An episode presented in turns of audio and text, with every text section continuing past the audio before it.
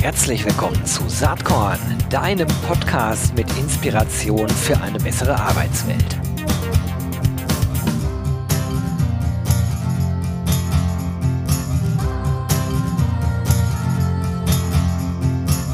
Hallo und herzlich willkommen zum Saatkorn Podcast. Ja, äh, wenn jemand schreibt Hire anyone, anywhere, compliantly in minutes, dann ist das ja erstmal per se ziemlich spannend in diesen Zeiten.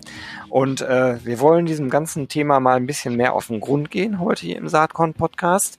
Ähm, bei vielen klingelt es natürlich schon. Employer of Record steht da irgendwo auch, schwebt da rum als Begriff.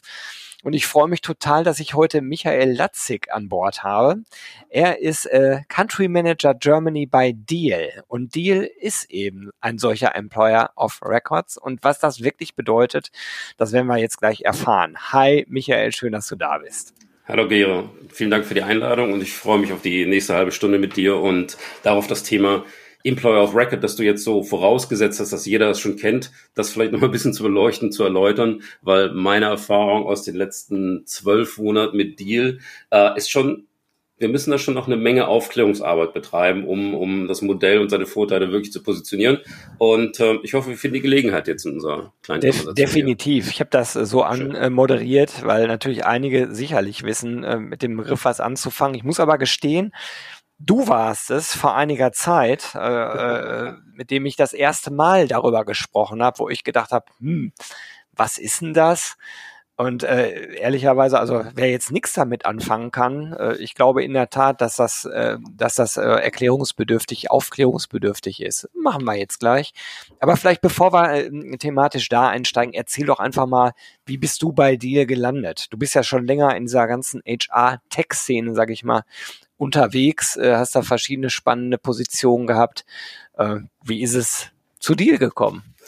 ja, erzähle ich gerne. Also erstmal, ich bin jetzt seit knapp einem Jahr bei Deal, habe also letzten Oktober gestartet in Country Manager, Head of Expansion Rolle. Sehr spannende Herausforderung. Da geht es darum, das Geschäft für Deal weiterhin in der Dachregion auszubauen und verschiedene Mittel und Wege zu finden, das Thema IOA und die anderen Themen, die wir ja auch noch anbieten, dann auch ähm, hier in ihrem Wert klar darzustellen und entsprechende Kunden zu finden, die wir dann zufriedenstellen. Zu mir ganz kurz, ich bin, wie du schon gesagt hast, jetzt doch, ich glaube, fast 20 Jahre in der HR-Software-Industrie unterwegs, ähm, habe in der ganzen Zeit, das ist so einer der Gründe, warum ich bei dir bin, eigentlich immer wieder Teams aufgebaut, sowohl in, in, im, im Bereich Dach als auch EMEA-weit, habe an verschiedenen Standorten in Europa gelebt und gearbeitet und habe da Blut geleckt äh, an, verschiedenen, an verschiedenen Faktoren. Seine ist Internationalität des Unternehmens, das zweite ist ähm, SaaS und Enterprise Sales als solche, das dritte ist äh, hohe kulturelle Vielfalt in Organisationen und ein signifikanter adressierbarer Markt. Gerade in den letzten vier, fünf Jahren, wo doch einige Unternehmen mit relativ eng begrenzten Businessmodellen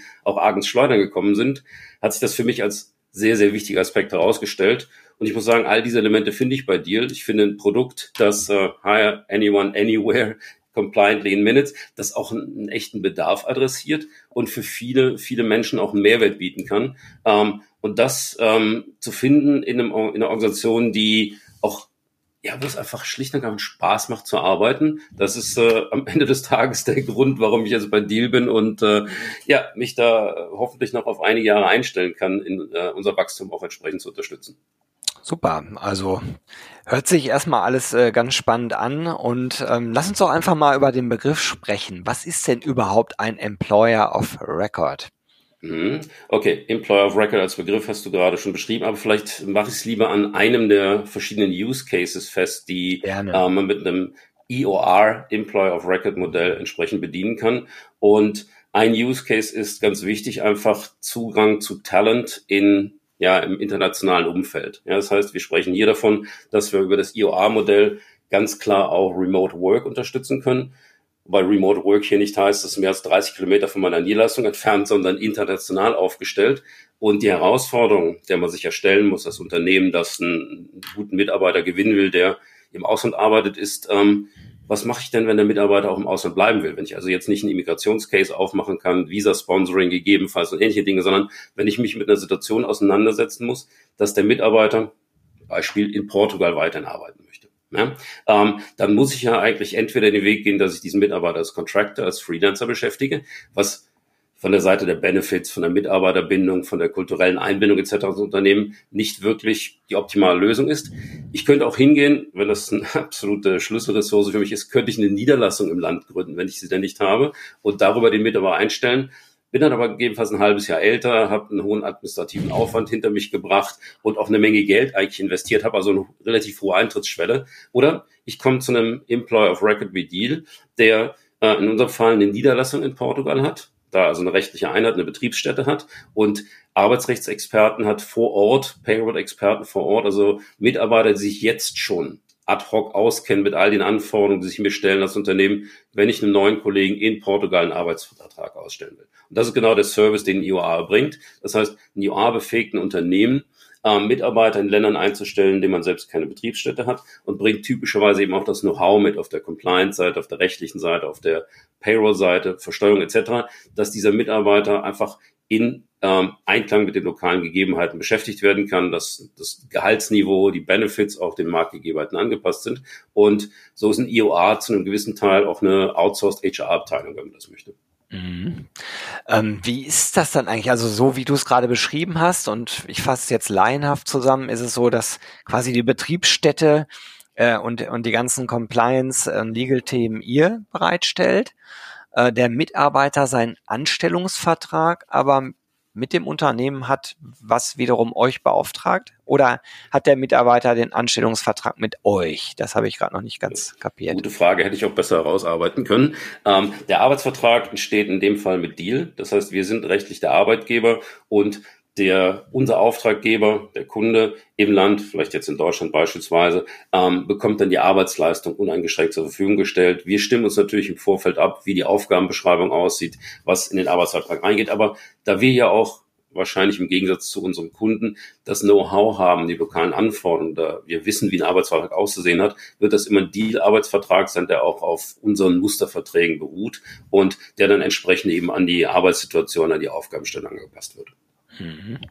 Ähm, das ist natürlich in Zeiten, wo wir ähm, ja über den über die Arbeiterlosigkeit anfangen zu klagen. Ich sage das mal ganz bewusst so, weil die Klage war vor zwei Jahren deutlich lauter zu vernehmen, als es jetzt gerade der Fall ist. Hängt in Deutschland hängt natürlich mit der etwas volatilen Wirtschaftslage zusammen. Qua Demografieentwicklung muss man aber kein Prophet sein, äh, um sagen zu können, sobald die Wirtschaft halbwegs äh, stabil wieder läuft, äh, wird natürlich äh, der Bedarf ganz, ganz schnell äh, gewaltig nach oben schnellen. Und äh, wir werden diesen Bedarf aus uns selbst heraus ja äh, nach vorne raus betrachtet immer weniger decken können. Insofern glaube ich, äh, kann man sagen, das sind absolute Modelle für die Zukunft an der Stelle. Ne? Denn äh, die Idee, Fachkräfte äh, in Deutschland äh, anzusiedeln, ist sicherlich auch eine gute, aber die wird natürlich nicht ausreichen, um die ganze, ganze Lücke da schließen zu können. Für welche Jobs, für welche Berufsbilder ist denn sowas deiner Meinung nach, eurer Meinung nach ganz besonders geeignet? Oder sagt ihr es eigentlich mhm. völlig egal? Völlig egal, wäre jetzt ein bisschen weit gefasst, muss ich ganz klar sagen. Also grundsätzlich muss, muss der Job natürlich erstmal für Remote Work geeignet sein. Wir gehen ja eben genau von der Situation aus, dass der Mitarbeiter, die Mitarbeiterin eben in einem anderen Land verbleibt oder wie wir es bei uns in der Organisation haben, wir sind selbst fast 3000 Mitarbeiter, die alle remote arbeiten. Ähm, Gibt es ja auch Digital Nomads, die man bestimmten Funktionen, Marketing, Social Media etc. beschäftigt, die gerne auch reisen. Und auch dieses Szenario lässt sich abbilden. Wenn ich mir aber unseren Global Hiring Report anschaue, den wir jährlich rausgeben, also den Stand jetzt Dezember 2022, dann sind die Rollen, die wir primär besetzt haben, da spreche ich schon von insgesamt 60 Prozent aller Rollen, die wir besetzen, die kommen aus äh, Software Engineering, die kommen aus Marketing, die kommen aus Sales und tatsächlich auch aus dem Accounting, aus Finance-Bereichen. Das sind also schon Bereiche, wo man sehr einfach remote arbeiten kann, wo man auch, und das ist ein anderer Use Case, den wir jetzt nicht diskutiert haben, auch sich ein eine Go-to-Market-Kampagne mit niedriger Eintritt, Eintrittsschwelle in den Markt auch ähm, entsprechend eröffnen kann. Und da ergeben sich halt diese, ich sag mal, Schwerpunkte in der Tätigkeit. Mhm. Aber es gibt fast alle Rollen, die, die zu besetzen sind, solange sie eben dann remote ausgeführt werden können. Und ähm, über die Berufsbilder haben wir gerade gesprochen, das erschließt sich einem ja sofort. Ich sag mal, äh, einen Arzt remote einzusetzen ist halt schwierig, genauso wie ein Logistik. Warte ab, bis die ne? Telemedizin Fortschritte macht, du. Das ist nicht ausgeschlossen. Aber ja, ja, gut, also KI und so weiter, weiß man nicht, wie hm? die Dinge sich entwickeln, aber Stand heute ist es auf jeden Fall so, dass bestimmte Berufsbilder halt mehr geeignet sind und, und andere weniger. Äh, wenn, ich das so überlege, dann ist es wahrscheinlich auch so, dass ihr einen bestimmten Sweet Spot an Kunden habt, also vielleicht eine gewisse Kundengröße, Internationalisierungstendenzen oder zumindest die Bereitschaft, mit unterschiedlichen Kulturen zu interagieren, ist ja eine Grundvoraussetzung.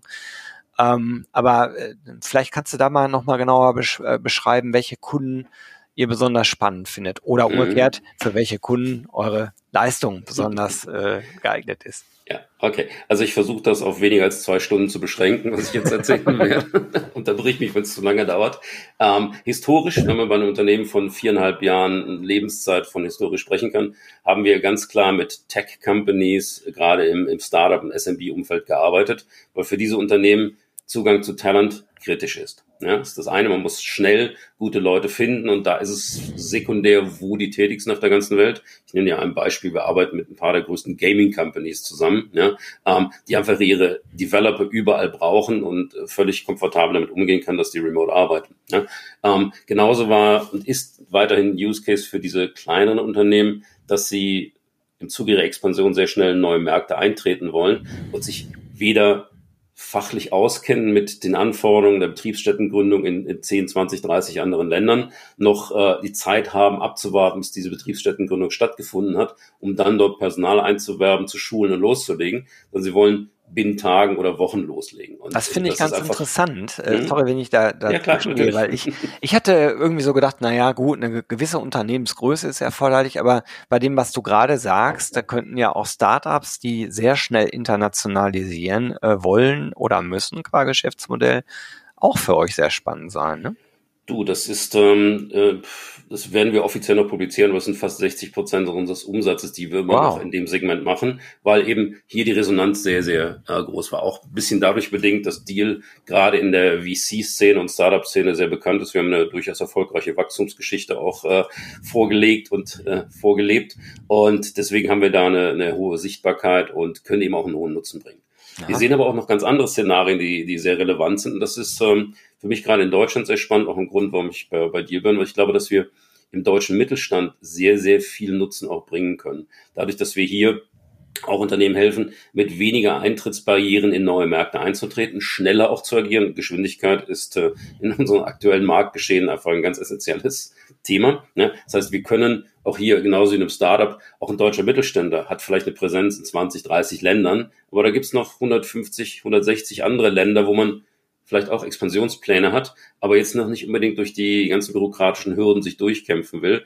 Und hier mit einem IOA-Mitarbeiter, mit einem kleinen Team, drei, vier Mitarbeitern, erstmal salopp gesagt, die Wassertiefe zu testen, zu schauen, habe ich ein Product Market Fit, bekomme ich wirklich auch äh, den Markt verstanden und erfasst, ähm, um dann vielleicht einen weiteren Schritt auf eine, eine Betriebsstättengründung anzugehen. Das ist durchaus ein Szenario, das wir mit, mit zunehmender Häufigkeit auch sehen. Ja, das heißt, mhm. hier eben auch ähm, der Nutzen für ein Unternehmen viel schneller in den Markt einzutreten, weil eine Betriebsstättengründung dauert. Wir haben jetzt, ähm, wir haben mittlerweile Betriebsstätten in, lass mich nicht lügen, 120 Ländern dieser Welt in den vier Jahren aufgebaut. In einigen Fällen hat uns das zwei Jahre und mehr gekostet. Ja? Also jetzt gehen wir so in ähm, durchaus auch exotische Regionen. Wir haben jetzt die ersten sechs Provinzen in China ähm, tatsächlich auch mit Betriebsstätten beglückt. Das hat zwei Jahre gedauert. Taiwan ist dabei, Aserbaidschan und, und, und. Also ähm, wir bauen wirklich ein flächendeckendes Netz auf, dass wir auch unseren Kunden zugänglich machen, beziehungsweise auch das Know-how dort. Das heißt, wenn ein Kunde eine Betriebsstätte in einem bestimmten Land gründen will, können wir auch dort mittlerweile helfen. Aber wichtiger noch, um meine Ausschweifung hier ein bisschen zu, zusammenzuführen, ähm, diesen Zeitvorteil können wir weitergeben. Der Kunde muss nicht zwei Jahre sich durch die Instanzen kämpfen, um in China, dann in, in Sichuan oder so tatsächlich eine, eine Entity zu gründen, sondern wir haben die Entity. Der Kunde kann starten und den Prozess parallel starten. Das heißt, während ich mit meinen IOA-Mitarbeitern Product Market Fit, Readiness und so weiter teste und lerne, kann ich tatsächlich auch schon die Betriebsstättengründung veranlassen und irgendwann die IOA-Mitarbeiter eben auch als direkte Mitarbeiter meines Unternehmens auf die Betriebsstätte bringen. Das heißt, eigentlich best of both worlds, wenn du so willst. Das finde ich ganz interessant. Also, äh, weil man kann an der Stelle ja mal die Frage stellen, ist euch das eigentlich egal, äh, ob die Unternehmen sozusagen selbst eine Internationalisierungsstrategie im Sinne von eigener Betriebsstättengründung fahren? Oder äh, äh sagt ihr, das wäre wünschenswert, wenn sie es so tun, weil wir nicht dauerhaft das alles vorhalten wollen? Also gibt ja möglicherweise äh, unterschiedliche Perspektiven darauf. Mhm. Also wir freuen uns natürlich, äh, je länger eine Kundenbeziehung dauert, weil am Ende des Tages ähm, machen wir uns nichts vor, verdienen wir auch, mit, auch, auch Geld mit. Wir machen das ja nicht aus karitativen Zwecken. Ähm, aber in der Natur der Sache, sowohl bei Freelancern als auch bei IOAs, liegt es eigentlich, dass das jetzt äh, zeitlich begrenzte Beschäftigungsverhältnisse sind. Mhm. Ne? Und äh, auch aus dem Grund haben wir uns vor mittlerweile zwei, zweieinhalb Jahren überlegt, dass wir auch einen weiteren Service launchen, der heißt Global Payroll. Das heißt, in all den Ländern, wo wir IOA-Mitarbeiter unterstützen und sowieso abrechnen, das heißt, wir führen ja die Payroll dort durch für diese Mitarbeiter, können wir mittlerweile auch eine standardisierte Payroll-Lösung anbieten. Das heißt, wenn unser Kunde im Zuge seiner, seines Wachstums und bei Ausführung seiner Strategie halt vom IOA weggeht, weil es temporäre Maßnahme war. Macht da Payroll immer noch mit euch?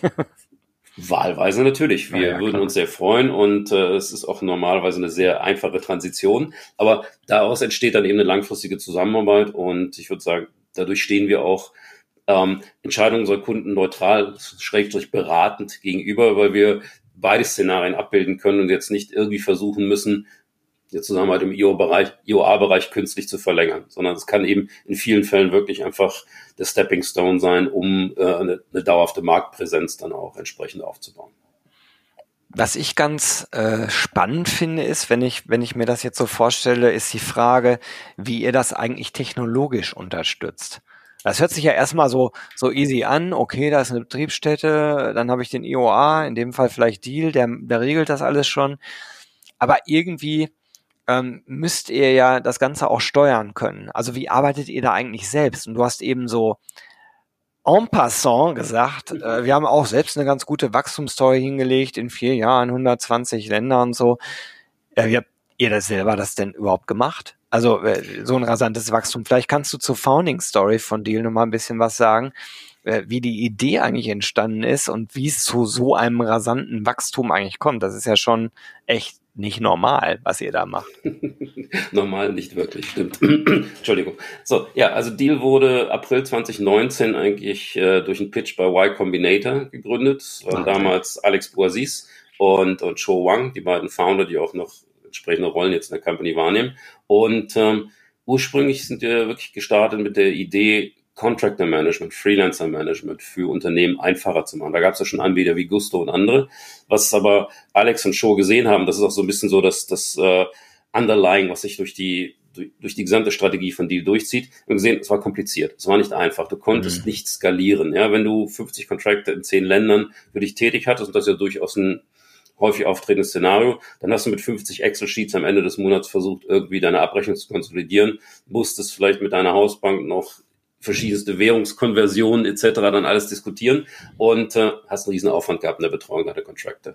Hat nie zur Zufriedenheit aller beteiligten Parteien beigetragen. Und die hat Deal als erstes Produkt eigentlich eine, eine, eine Plattform gelauncht, die genau dieses Management abbildet. Ja, mittlerweile rechnen wir pro Monat ungefähr 100.000 Contractor ab in 120 Währungen, inklusive Krypto und I don't know. Also äh, da haben wir eine hohe Flexibilität und können unseren Kunden für 200 Contractor haben, die in 20 Währungen abgerechnet werden, eine Rechnung am Ende des Monats stellen, wo alles in einem Betrag in einer Währung konsolidiert wird, können das in Aufwand reduzieren. Diese Ease of Use, diese einfache Benutzbarkeit, das war der Antrieb hier einzusteigen. Dann ist, ist speziell Alex klar geworden, Contractor ist halt ein sehr temporäres Beschäftigungsverhältnis ja. und Unternehmen im, im Wandel. Und wir sprechen ja schon davon, dass da auch die Lockdowns losgingen, dass also Remote Work auch viel salonfähiger wurde. Unternehmen überlegt haben, wie gehe ich mit der neuen Realität um? Wie schaffe ich es denn überhaupt, ähm, langfristige Beziehungen vielleicht auch zu solchen äh, Know-how-Trägern aufzubauen, die ich jetzt remote einstelle? Und da ist immer einfach jemand als Mitarbeiter zu beschäftigen. Nur wenn ich eben selbst nicht die Betriebsstätten habe, wenn ich auch nicht das Know-how habe, wie ich jemanden jetzt in in Taiwan beschäftige, ähm, dann ist es vielleicht besser, jemand anders hat das Know-how, unterstützt mich. Und das war so der zweite Schritt für Deal. Hier wirklich äh, das IOA-Modell zu skalieren. Sehr früh und da kommt einfach hinzu, wir haben ein solides Funding eingesammelt. Das heißt, wir haben in den viereinhalb Jahren, die es uns jetzt gibt, etwas über 600 Millionen Dollar Funding eingesammelt und haben das teilweise investiert, um halt dann äh, auf der einen Seite das Niederlassungsnetz, was du ja gerade erwähnt hast, aufzubauen, auf der anderen Seite eine technologische Plattform auch zu entwickeln, in der wir alle unsere Services konsolidieren. Das heißt, wir haben viele Mitarbeiter, 400 Arbeitsrechtler und Payroll-Experten in den Ländern, aber wir haben auch eine technologische Plattform, in der das Thema Contractor Management, EOR Management, Entity-Gründung und Global Payroll alles verankert ist und unseren Kunden zur Verfügung gestellt wird. Und ganz wichtig ist nicht nur Technologie, sondern auch das Know-how, was wir haben, ist dort über eine Wissensdatenbank hinterlegt, steht den Kunden zur Verfügung mit, mit Möglichkeiten wie beispielsweise ähm, die, dass ein Kunde, der mit uns ein, ein MSA für IOA abgeschlossen hat, seine weiteren Mitarbeiter in wenigen Minuten im Self-Service dann mit einem Vertrag ausstatten kann. Das heißt, da müssen jetzt nicht Tickets in einem Helpdesk aufgemacht werden, Custom Success zwei Wochen irgendwo agieren, bis was rauskommt, sondern man kann, deswegen ist unser Versprechen an der Stelle wirklich real, in Minuten auch einen neuen Arbeitsvertrag erstellen, der in Compliance mit dem Arbeitsrecht steht. Das hat halt alles ähm, so großes Interesse am Markt erzeugt, dass wir schnell gewachsen sind. Das heißt, wir haben schon das richtige Produkt zur richtigen Zeit, in richtigen Marktumständen auch gelauncht und immer mit dem Bewusstsein, alles, was wir tun, muss unseren Kunden echten Nutzen bringen und einfach zu nutzen sein, weiterentwickelt. Deswegen stehen wir jetzt an dem Thema Global Payroll, wo da gibt's ja auch schon zwei, drei Anbieter am Markt, machen uns nichts vor. Ja? Aber die sind halt, ähm, ich will jetzt nicht unfair sein und sagen Legacy Provider, das sind aber Provider, die halt mit Partnernetzwerken arbeiten. Wir sagen, wir machen alles organisch. Wir halten das gesamte Know-how in der Organisation und teilen es womöglich mit den Kunden. Und offenkundig ist es etwas, was funktioniert, weil ich kann es nicht anders beschreiben. Wir sind eben, wie gesagt, in den viereinhalb Jahren auf knapp 3000 Mitarbeiter gewachsen. Wir haben ähm, die 400 Millionen Dollar Recurring Revenue Schwelle vor kurzem überschritten im Juli. Äh, wir sind, und das muss man dann einfach noch in den Kontext mit reinnehmen, seit einem Jahr EBITDA positive. Das heißt, wir verbrennen kein Geld mehr, sondern tatsächlich erwirtschaften Erlöse, trotz des rasanten Wachstums. Und ähm, das ist eigentlich die Bestätigung, dass wir ein paar Dinge richtig machen und dass wir zuhören und lernen und das auch umsetzen, was wir von unseren Kunden bekommen. Und ich hoffe, das ist so eine, eine umfassende Antwort zu deiner Frage. Absolut. Ich, ich bin ziemlich fasziniert davon. Ich meine, das eine ist das, worüber wir äh, inhaltlich sprechen, was, was ihr für Kunden leistet. Ne? Und ich bin aber ja natürlich auch immer an der ganzen Startup, HR Tech Szene interessiert und diese Founding Story ist schon wirklich eine ganz besondere vor allen Dingen die Entwicklung in dieser kurzen Zeit, äh, solche Skalierungseffekte äh, zu öffnen, ist wirklich äh, absolut beeindruckend. Wahnsinn. Ähm, was mich mal interessieren würde, so eine kleine Seitenfrage, äh, weil du eben gesagt hast, das ist besonders geeignet da, wo Remote Work äh, funktioniert. Ist logisch. In Deutschland gibt's ja so eine Diskussion, die die ganze Zeit rumschwelt, ähm, und nicht nur in Deutschland. Man äh, liest das ja auch teilweise von den großen Tech-Playern, die ihre Leute gerne zurück in die Büros beordern wollen. Ich persönlich habe da äh, eine klare Meinung zu. Ich halte das für ziemlich antiquiert, denn warum sollte ein Talent das tun, wenn es andere Opportunitäten hat. Das ist halt ein Markt, in dem es ist ein Arbeitsmarkt und die äh, guten Talente haben halt Opportunitäten. Das heißt, wenn ich das gleiche Geld verdiene, aber hier kann ich äh, sehr flexibel arbeiten und da eben nicht, ist glaube ich relativ klar, wofür ich mich entscheide. Wie ist da dein Blick drauf? Ähm, einerseits sozusagen auf den deutschen Markt, aber andererseits auch, weil du ja in einer sehr internationalen Organisation arbeitest, ähm, international. Ich habe manchmal das Gefühl, dass wir äh, uns hier gerade äh, an mehreren Stellen selbst ein Beinchen stellen in diesem Markt und das Remote-Thema oder eben die Nicht-Akzeptanz des Remote-Themas gehört meines Erachtens dazu. Aber wie ist da dein Blick drauf? Ja, also ich halte es erstmal für eine neue Arbeitsrealität und es gibt wirklich eine Menge Talent, das nicht anders als remote überhaupt noch arbeiten möchte. Das sind äh, natürlich auch jetzt ein bisschen bedingt durch das, was Deal darstellt. Viele Bewerber, mit denen ich spreche, wenn es darum geht, halt Rollen in meiner Organisation zu füllen, dann kommen sehr viele zu mir und sagen, mein Arbeitgeber geht jetzt gerade in eine hybride Situation zurück oder sagt, wir haben jetzt eine ihr dürft remote arbeiten, aber vier Tage davon bitte im Office. Ne? Und ähnliche interessante Regelungen, die es da gibt. Und ähm, das kann tatsächlich zu Attrition führen. Da bin ich mhm. fest von überzeugt. Ich kann natürlich auch den Standpunkt von Organisationen verstehen, die vor den Lockdowns, vor Corona komplett in, in, in Office-Szenarien gearbeitet haben, wo die Unternehmenskultur, die Leadership, Infrastruktur, man hat Gebäude gekauft oder langfristig geleast, wo alles dagegen spricht, voll remote zu gehen. Aber einen Tod wird man sterben. Und die Frage ist, ob man dann alleine in seinem großen Office verweilt, während alle Talente weggerannt sind, so überspitzt zu formulieren, oder eben sich öffnet. Und ich glaube, es gibt Mittelwege. Wir bei Deal, wir sind jetzt voll remote. Wir haben also wirklich kein einziges echtes Office in der ganzen Welt. Und wir sind in einer gewissen Weise der, der schlagende Beleg, dass Remote Work auch performant geleistet werden kann. Sonst hätten wir das Wachstum der Form nicht hingelegt, das wir hingelegt haben, sonst wären wir nicht da, wo wir jetzt sind. Also es funktioniert.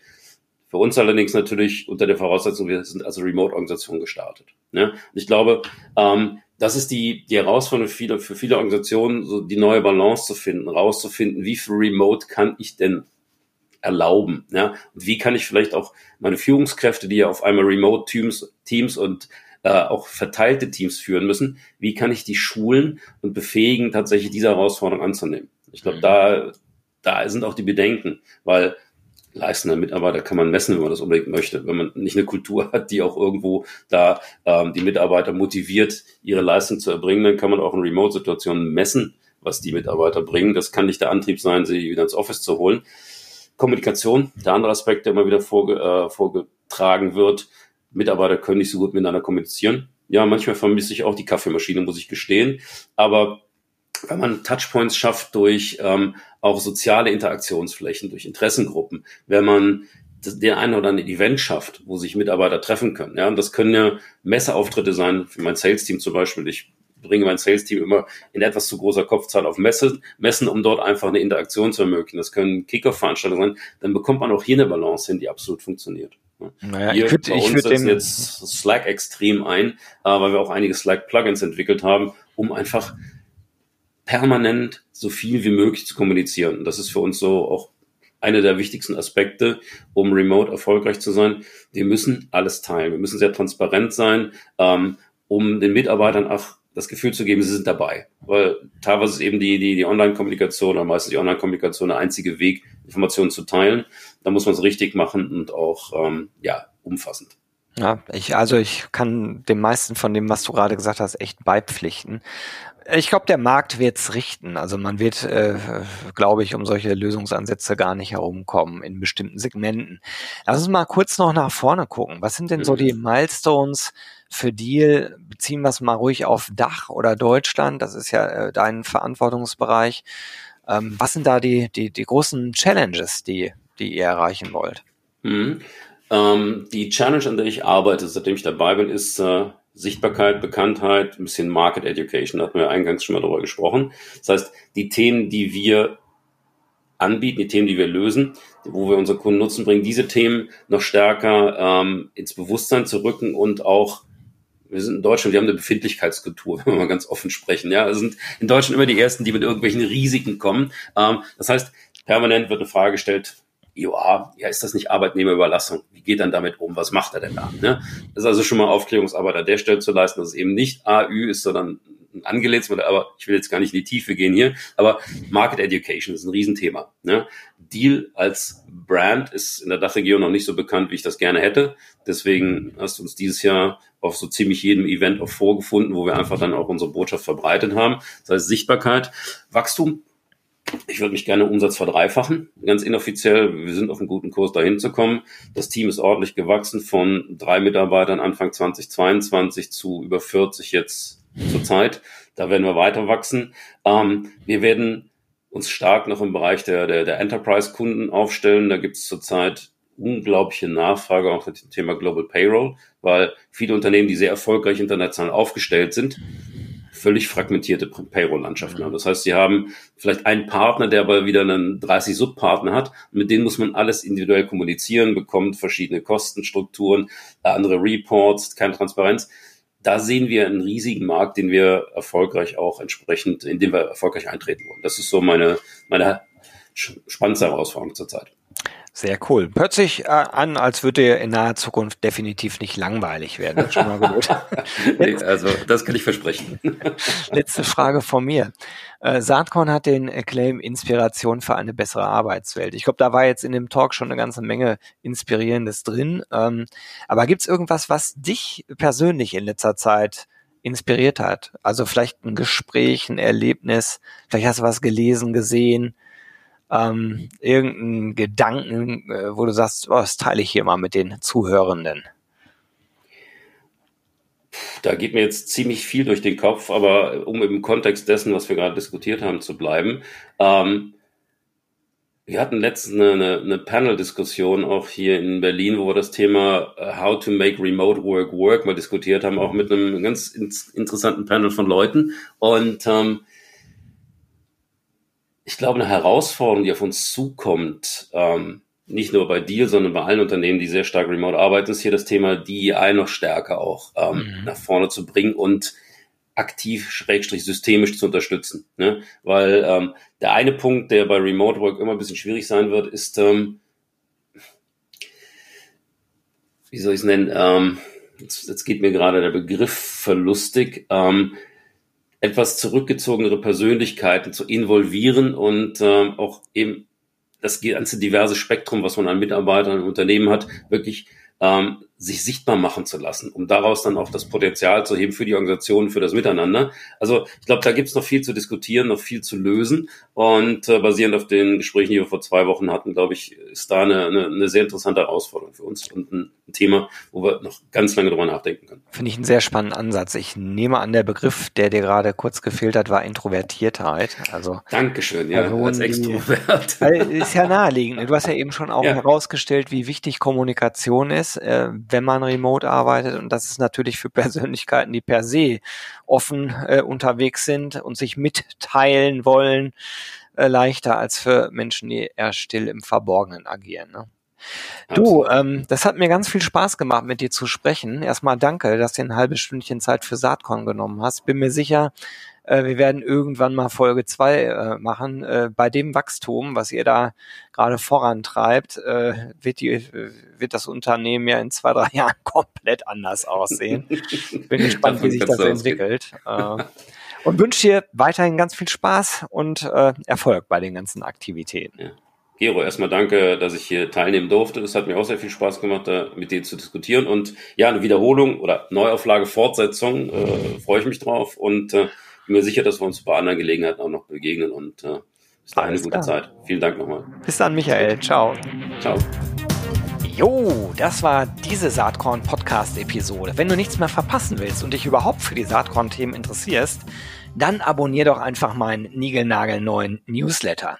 Und dann bekommst du jeden Sonntag frisch alle Artikel, alle Podcast-Folgen, außerdem noch meine wöchentliche Kolumne und die Verlosung der Woche in deine Inbox. Musst du natürlich nicht sonntags lesen, geht auch montags oder dienstags. Ich würde mich sehr freuen. Hier nochmal die URL saatkorn.com slash newsletter. Tja, dann bis bald. Ciao.